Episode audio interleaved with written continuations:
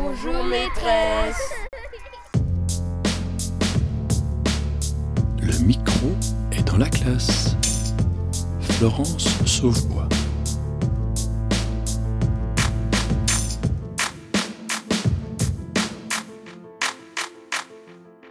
Souvent malmenés dans leur scolarité antérieure, les élèves qui arrivent en lycée professionnel sont parfois en perte de sens vis-à-vis de l'école.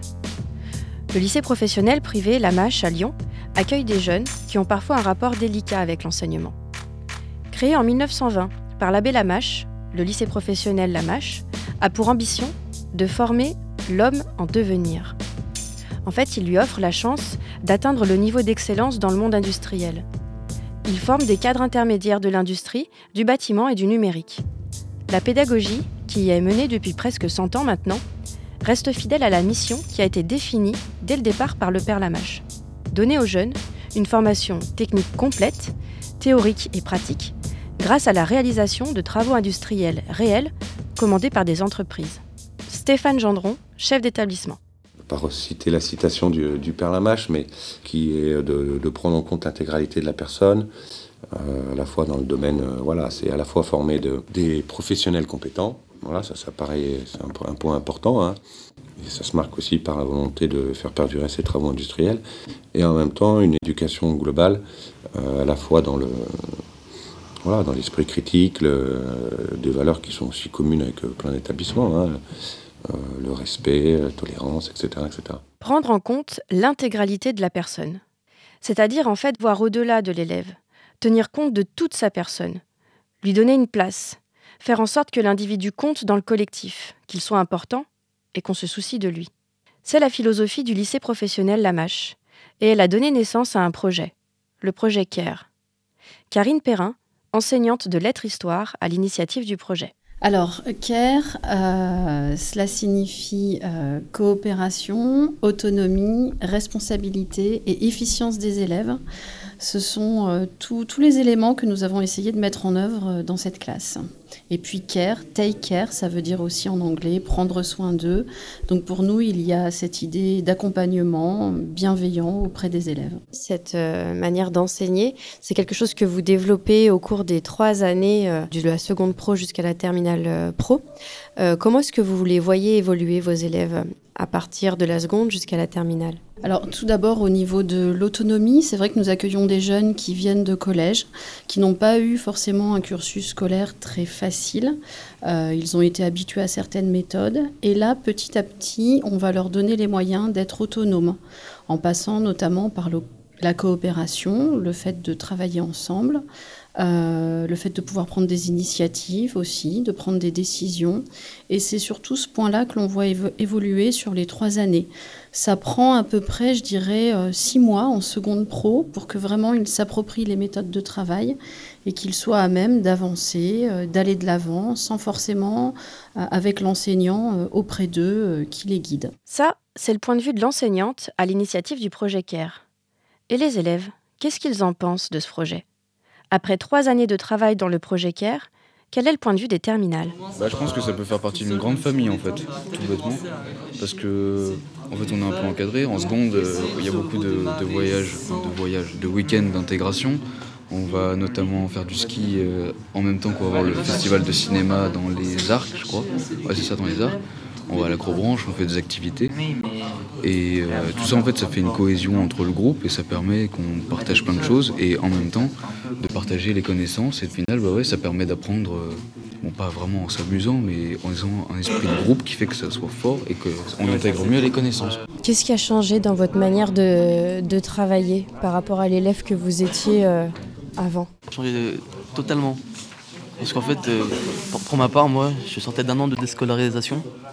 Suis arrivé et euh, on a été encadré vraiment. Euh, enfin, on n'a pas été, on va pas dire abandonné comme en général, mais en groupe, qu'on a été pris, soudés. C'était pas en mode on, vient, on, est là pour être là, on vient, on s'entraide et c'est une vraie cohésion. quoi. C'est pas, c'est pas rien, quoi. C'est vraiment on ensemble. Ensemble. L'équipe éducative est parvenue à créer un collectif.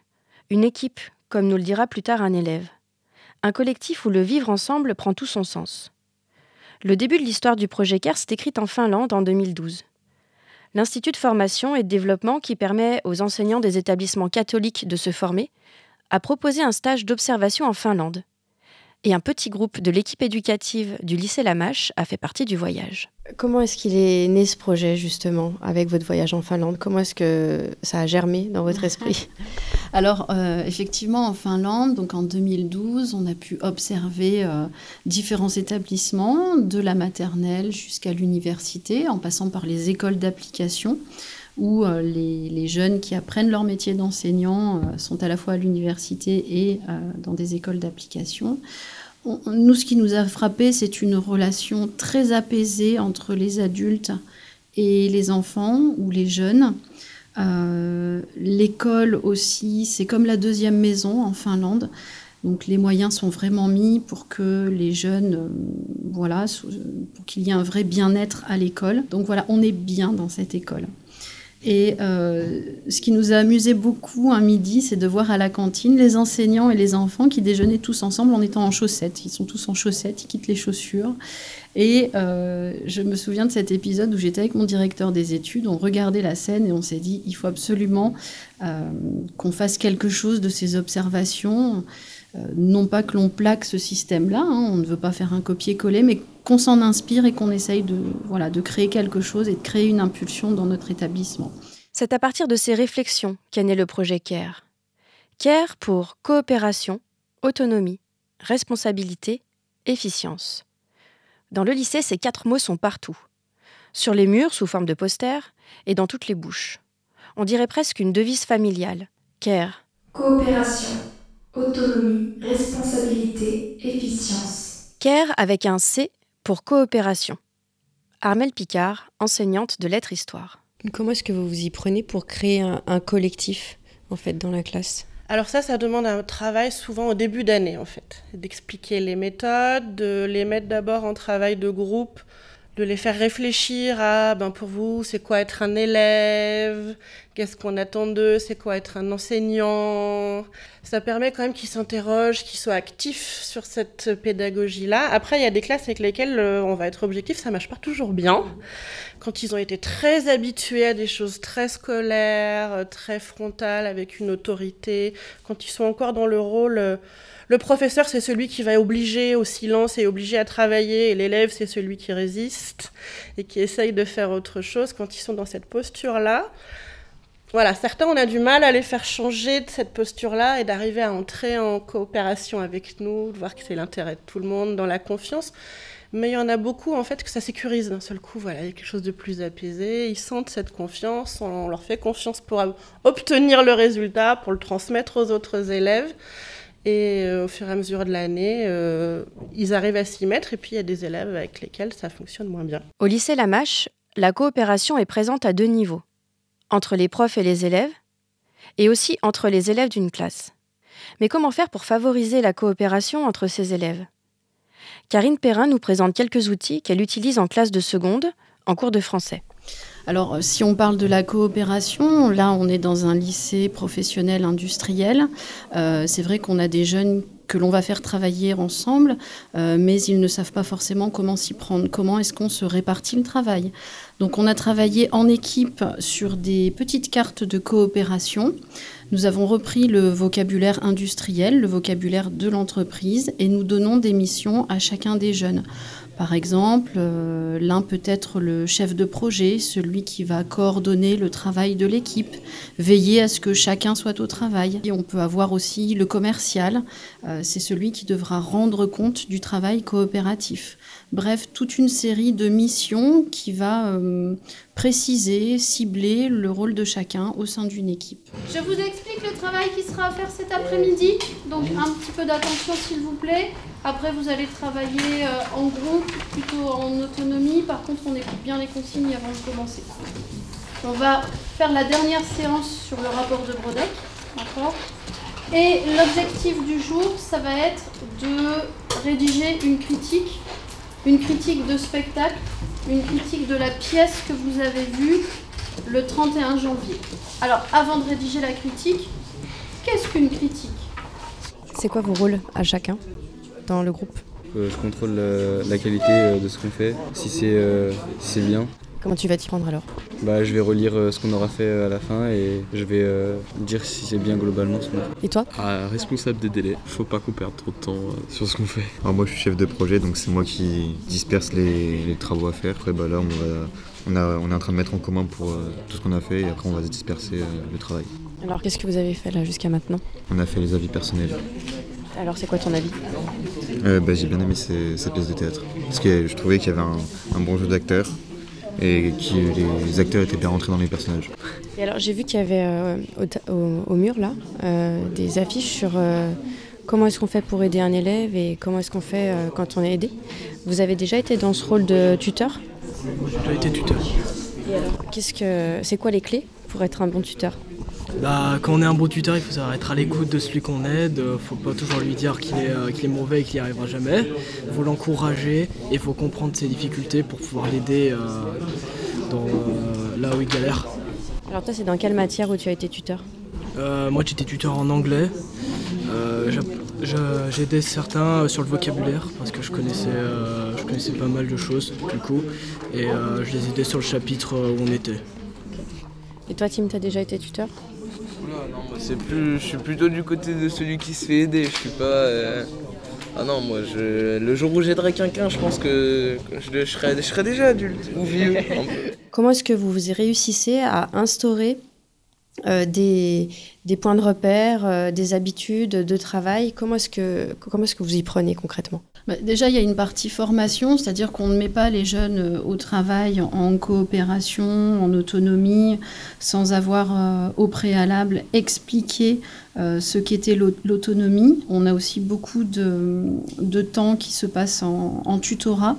Hein, donc les, élèves qu'on dit experts dans une certaine matière vont pouvoir aider euh, d'autres élèves qui sont plus en fragilité. Donc il y a un temps d'explicitation qui est quand même euh, essentiel.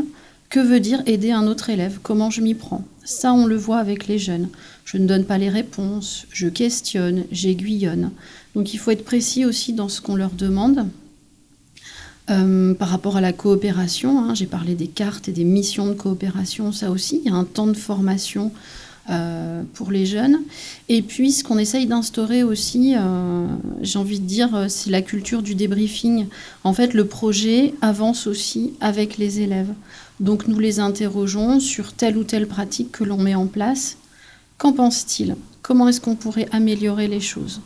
Donc, le fait d'interroger les jeunes très régulièrement, euh, bah, ils se sentent impliqués, ils se sentent euh, bien sûr plus concernés et ils vont apporter des éléments nouveaux à la réflexion, ce qui nous permet de réajuster euh, constamment. À la fin de la séance de travail sur la critique de la pièce de théâtre, Karine Perrin prévoit un temps de discussion collective pour que chaque groupe fasse le point sur son avancée dans son travail. Pour la distribution de la parole, les élèves se font des passes avec un ballon en mousse. Et seul l'élève qui a la balle en sa possession a le droit de parler. Passe à une autre derrière. Euh, donc euh, nous, on a, on a commencé à passer au propre. Euh, et ce qu'on a voulu faire, on n'a pas voulu faire un texte, mais on a voulu faire, on a voulu partager en plusieurs points. D'accord. Avec une petite note à chaque fois qu'on va donner à côté, et ça va faire une note sur 20. D'accord. Donc vous, vous êtes vraiment dans l'évaluation de la pièce de théâtre et en justifiant aussi ce que vous avez évalué, c'est ça? Mm. Je te laisse envoyer la balle, Mathéo. J'ai commencé euh, l'introduction euh, pendant qu'ils étaient en train de mettre les idées en place, toutes les idées en place. Et du coup, bah, ça nous a permis d'avancer sur l'introduction du titre. D'accord. J'ai fini, en, et du coup, après, on a pu attaquer la partie critique. Et là, il faut qu'on la finisse. D'accord. Donc, vous n'avez pas forcément fait la même chose au même moment. Vous êtes répartis les tâches. Donc, il reste la critique à formaliser, à rédiger proprement. Qu'est-ce qui vous a manqué pour euh, parvenir au bout de l'activité? Euh, Il nous aurait fallu moins de dissipation. Coopération, autonomie, responsabilité, efficience. CARE, avec un A pour autonomie. Comment aider les élèves à devenir autonomes? En classe, comme lors des phases de travail personnel. Euh, sur la question du travail personnel de l'élève, mmh.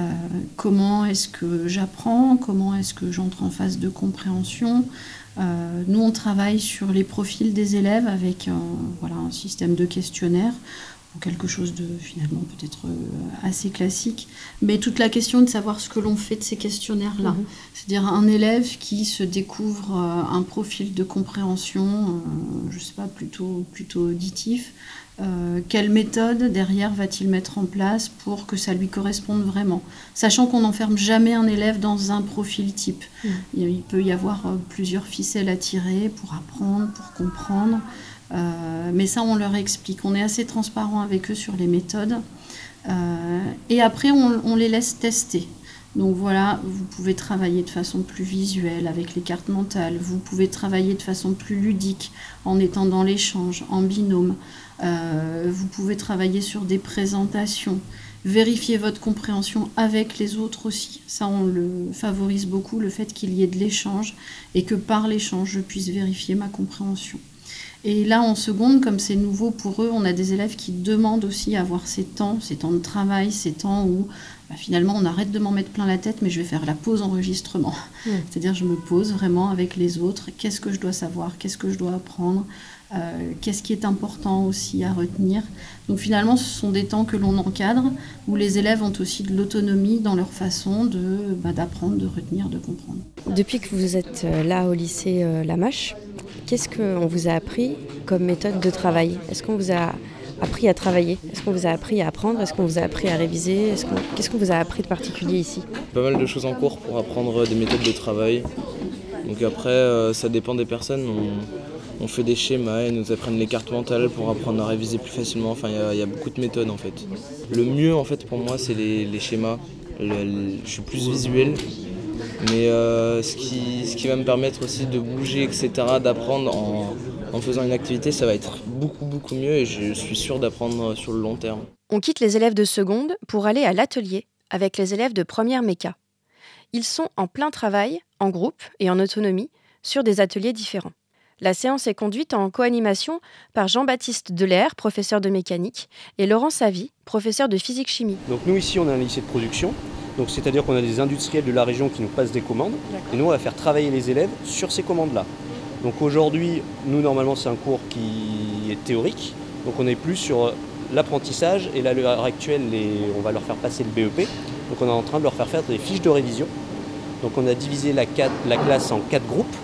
Il y aura un groupe qui va faire une fiche de révision sur les outils, le montage des outils et comment mesurer des outils. Un groupe qui va être comme ici sur les origines, donc les origines de la machine.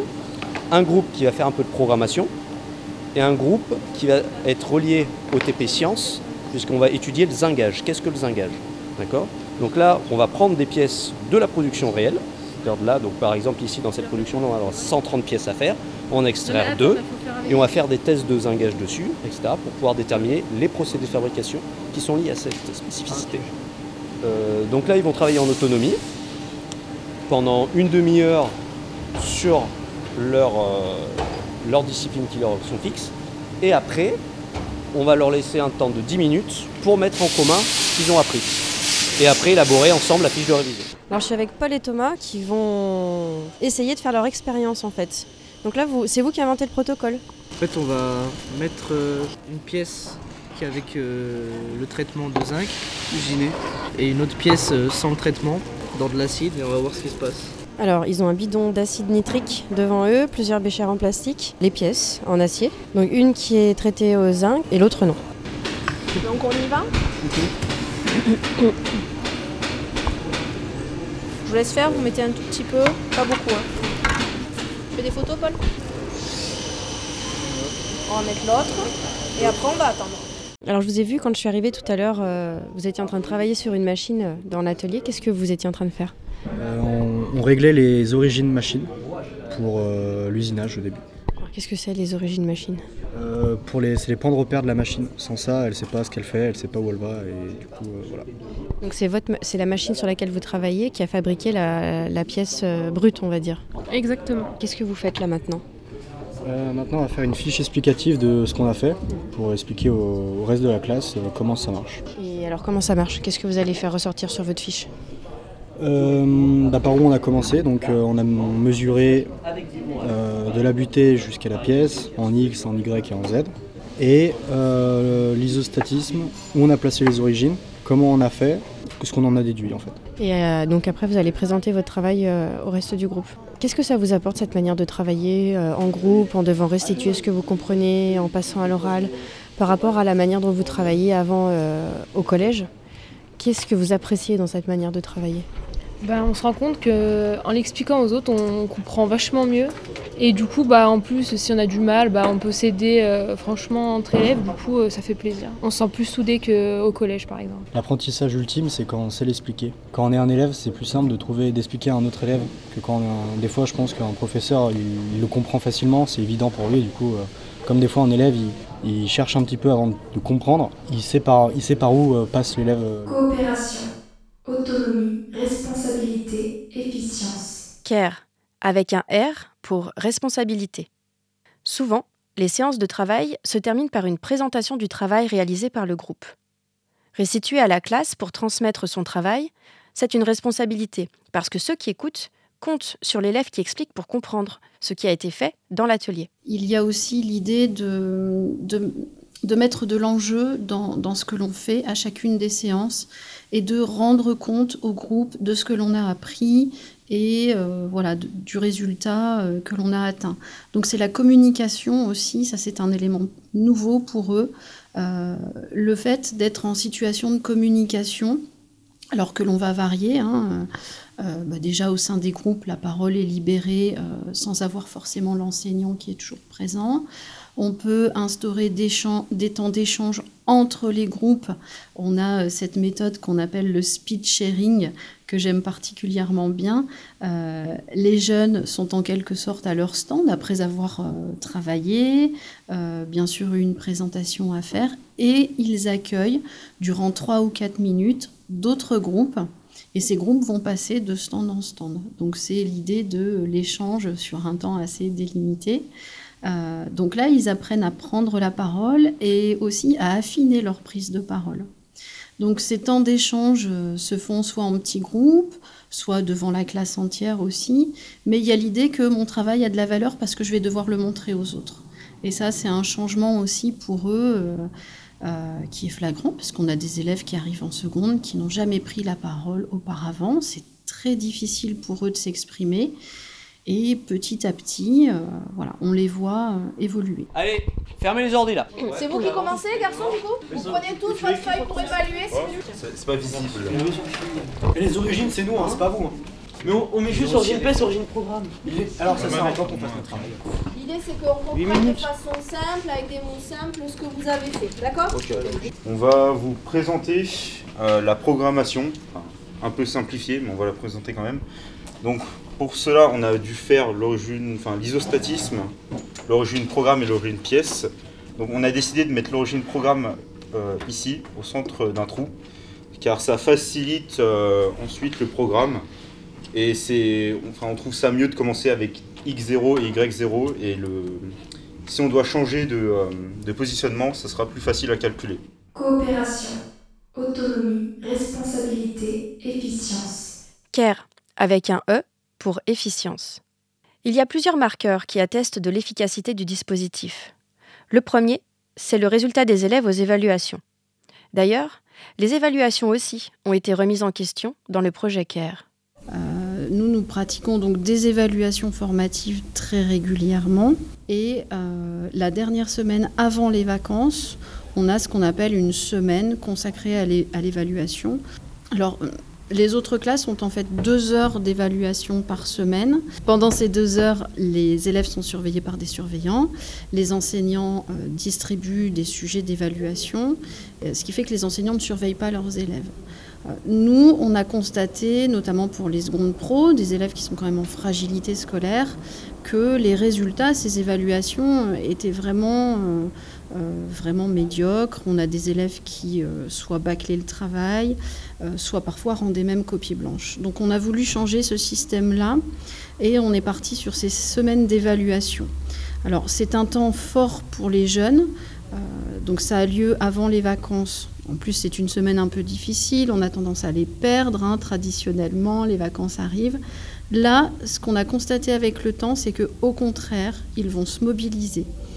Donc là, ce sont les enseignants qui surveillent leur propre classe. Et on a mis en place un système d'évaluation dynamique avec un système de jokers. Pour chaque élève, on va distribuer deux jokers. Le premier joker, c'est pour demander une explication, des précisions sur les consignes quand il y a une incompréhension. Le deuxième euh, porte plutôt sur euh, des doutes, euh, sur une réponse à donner, quand les élèves ont besoin d'un peu plus de précision. Donc bien sûr, on ne donne pas les réponses, mais on va les guider vers la réponse à trouver. Voilà, c'est un petit coup de pouce qu'on leur donne. L'idée, c'est quand même de, les tranquilliser par rapport à ça, euh, toujours de les accompagner euh, sur le temps d'évaluation et de dédramatiser aussi euh, ce temps qui peut être anxiogène pour eux. Donc les élèves utilisent les jokers, mais je dirais sans en abuser. Mmh. c'est fait de façon tout à fait raisonnable. Un autre exemple d'outil développé par l'équipe du projet CARE, c'est de faire participer les élèves à la conception des évaluations. Et alors là, ça a été euh, assez magique. Euh, on les a vus mettre le nez dans le classeur ou dans le cahier euh, assez rapidement, alors toujours sur des temps que nous encadrons nous-mêmes. alors, bien sûr, on cadre bien hein, l'exercice.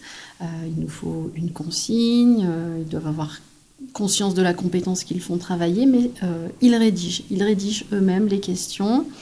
Ils font le corriger également et on organise des temps de correction collectifs euh, où ils vont pouvoir se positionner en tant que correcteurs et voir ce qui est une réponse qui semble juste et puis une réponse peut-être euh, erronée, euh, voilà, défaillante ou incomplète.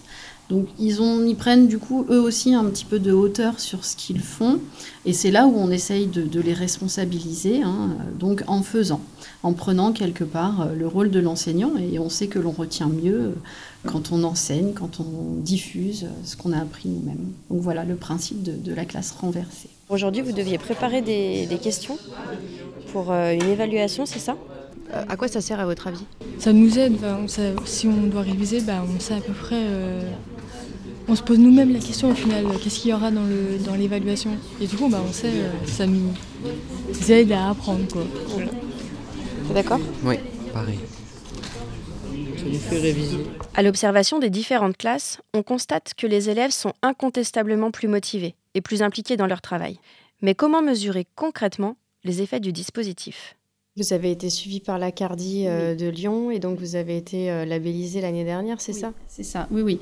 Donc euh, labellisé l'an dernier en tant qu'établissement innovant.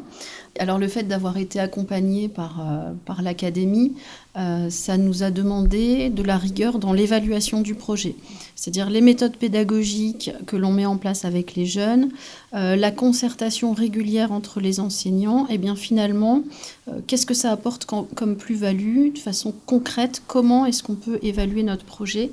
Donc c'est surtout sur cet aspect-là que, l'on a travaillé. Donc euh, mesurer les effets avec les jeunes, auprès des enseignants aussi, et qu'est-ce que ça a changé dans mon métier d'enseignant et auprès des parents. Pour amener les élèves à entrer en coopération et à se responsabiliser en travaillant en autonomie, les enseignants ont modifié leur pratique de classe ainsi que leur posture. Armelle Picard, enseignante de lettres-histoire. Alors vous avez rejoint le projet euh, En Marche. Qu'est-ce qui vous a donné envie de rejoindre cette équipe? Au départ, euh, peut-être un peu moins investi parce que ça demande en fait de beaucoup changer ses méthodes. Donc ça aussi, euh, ça interroge beaucoup, ça me remet en question. Et puis quand on voit la masse de travail que ça va demander, et puis ce qui était bien, c'est qu'elles ont été, euh, Karine comme Laurence, très rassurantes en disant mais on peut y aller petit à petit, on n'est pas obligé de faire la révolution d'un seul coup dans tous ces cours, juste euh, voilà sur quelques séances, mettre en place de façon ritualisée un travail coopératif. Et en, y allant progressivement, voilà, j'ai vu l'intérêt de la chose et ce que ça pouvait apporter aux élèves? Alors cette manière de travailler, je la trouve euh, intéressante parce que ça permet d'être plus, euh, pouvoir prendre un peu du temps pour voir avec lui euh, là où il a des difficultés, ce qu'il peut améliorer, comment on peut l'aider. Et ça, c'est souvent intéressant. Après, ça demande aussi, voilà, de faire, d'accepter de renoncer aussi à certaines choses, que tous les élèves fassent la même chose en même temps, qu'ils aient tous vu la même chose, parce que non, ils n'auront pas tous vu la même chose, qu'ils soient tous au même rythme voilà, et ça, c'est un peu, voilà, l'idéal du prof, ce serait de prendre tous les élèves d'un point A et de les amener tous à un point B, en même temps, selon le même rythme. Et ça, c'est un idéal qui est, en fait, inatteignable et auquel il faut renoncer à un moment donné pour accepter cette méthode-là. C'est un petit effort à faire sur soi au départ. Et puis finalement, on y trouve son compte en sachant que de temps en temps, on n'a pas renoncé à faire un petit 10 minutes, quart d'heure. Euh, voilà, on explique quelque chose à ses élèves, euh, à tout le monde en même temps. On, on met toujours ce petit moment transmissif, il existe toujours. C'est important qu'on leur hiérarchise l'information, qu'on l'en transmette, mais nos cours sont plus intégralement construits de cette façon-là. Ouais. Laurent Savy, professeur de physique-chimie, explique que petit à petit, les élèves évoluent entre la seconde et la terminale. Alors c'est vrai qu'au début en seconde c'est un gros travail d'appropriation et au début le travail coopératif peut vite être euh, un peu désordonné, les élèves n'ont pas l'habitude d'être laissés en autonomie et savent pas s'organiser donc c'est un, travail pour nous de longue haleine pour leur apprendre justement à gagner en autonomie, en efficacité, à bien comprendre les objectifs, les attendus, etc. Euh, après, très rapidement, même en seconde, hein, ils nous disent qu'ils aiment cette façon de travailler parce qu'on leur permet de s'exprimer, on leur permet plus de bouger, justement, ça demande de s'investir autrement. Donc, euh, ils, ont un retour très positif euh, dès le début et on voit effectivement qu'après, en classe de première et de terminale, ils gagnent de plus en plus en autonomie. Ils sont force de proposition, c'est même des fois eux qui vont nous demander de faire les choses de telle ou telle façon. Euh, et, euh, et, on voit que les élèves sont plus à l'aise dans les apprentissages. Les parents aussi sont ravis, ils nous disent qu'ils viennent avec plaisir à l'école. Donc euh, donc c'est un retour très positif et, et en terminale c'est que du bonheur en fait. Mmh. Donc, Comment vous décririez votre investissement en français quand vous étiez au collège et cette année? Bah Moi, l'année dernière, c'est, bah, je faisais rien. J'étais même pas là la plupart du temps. Et bah, cette année, j'aime bien parce qu'il y a des travaux de groupe, y a... c'est intéressant ce qu'on fait. C'est pas juste on écrit on, euh, et on parle tout le temps, c'est, on, on fait des trucs euh, en activité, tout ça, c'est bien. Bah, l'année dernière, j'étais en enseignement général, euh, ça change carrément. On était toujours assis nos bureaux, écrire, écrire sans. Tu étais en seconde en enseignement général. Et là, là, plus de travail de groupe, c'est plus, ça change du français du général. Parce qu'avant, on était tout, tout, le temps derrière nous, par exemple, dans le collège où j'étais. On était tout le temps derrière nous, on disait fais, ça, fais ça, et en gros, on avait un poids sur nous, et à chaque fois, euh, par exemple, il y en a, pas moi, mais ça les stressait, par exemple. Pour les contrôles, euh, ça stressait tout le monde parce qu'ils mettaient, euh, ils étaient super exigeants. Alors que là, ils nous laissent prendre notre temps, et en soi, on préfère ça, et on a des meilleures notes.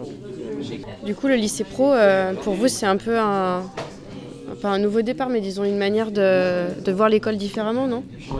Bah carrément, c'est euh, enfin, c'est moins ennuyant que si, par exemple, l'année dernière, c'était plus euh, apprends, ça, ça, sert à quoi? Bah t'apprends, c'est tout. Pas de, ça servait vraiment à rien. Par rapport à um, votre entrée en seconde, qu'est-ce qui a changé dans votre comportement d'élève? La manière dont vous travaillez, votre mise au travail, que ce soit ici, que ce soit chez vous? Bah déjà, il y a une grosse communication avec les professeurs. Donc, euh, euh, l'apprentissage, c'est pas le même quand, que dans une autre école. Euh, quand on ne comprend pas quelque chose, ben, les profs ils vont prendre le temps de nous expliquer plusieurs fois s'il le faut. On essaye de faire au maximum d'aider les élèves sur leurs lacunes. Et on se sent écouté. Quoi. Surtout comparé à un lycée général. par exemple, moi j'étais à Jean-Paul Sartre avant, c'était rien à voir les profs, ils s'en foutaient. Ici, c'est pas pareil. Ici, ils ont, ils ont, envie de nous apprendre, ils ont envie de nous donner, et notamment avec le projet CARE. C'est super intéressant. Comment vous le définiriez ce projet CARE Pour vous, c'est quoi les, les, axes forts de ce, de ce projet? C'est quoi les piliers? L'écoute, euh, la compréhension, ouais. l'entraide. L'entraide. Ouais, c'est l'équipe. Ouais, on est. On soudés quoi. On est une équipe. Ça fait trois ans qu'on se connaît. Voilà, la même classe, on est une équipe. Et au final, euh, on se retrouve dans un groupe uni et, et ça se passe bien. C'est cool le projet CARE. Enfin, c'est un, un changement. Effectivement, c'est un changement. Et quel changement? Le pari est gagné en ce qui concerne ces élèves. Ils prennent plaisir à travailler dans leur lycée, où ils sont considérés comme un élément important du collectif. Ils apprécient que les enseignants leur fassent confiance, qu'ils leur donnent la chance d'être responsables et autonomes, et de se sentir plus libres. Leur engagement dans la coopération avec les adultes et les autres élèves est fortement lié à cette confiance que l'équipe du lycée Lamache place en eux. C'est ainsi que se termine le micro est dans la classe. Comme d'habitude, nous allons nous quitter en écoutant un témoignage adressé à un enseignant. Quand vous l'entendrez, si vous pensez à un professeur qui vous a marqué et que vous aussi vous souhaitez le remercier, alors n'hésitez pas écrivez-lui et nous lui passerons le message à l'antenne.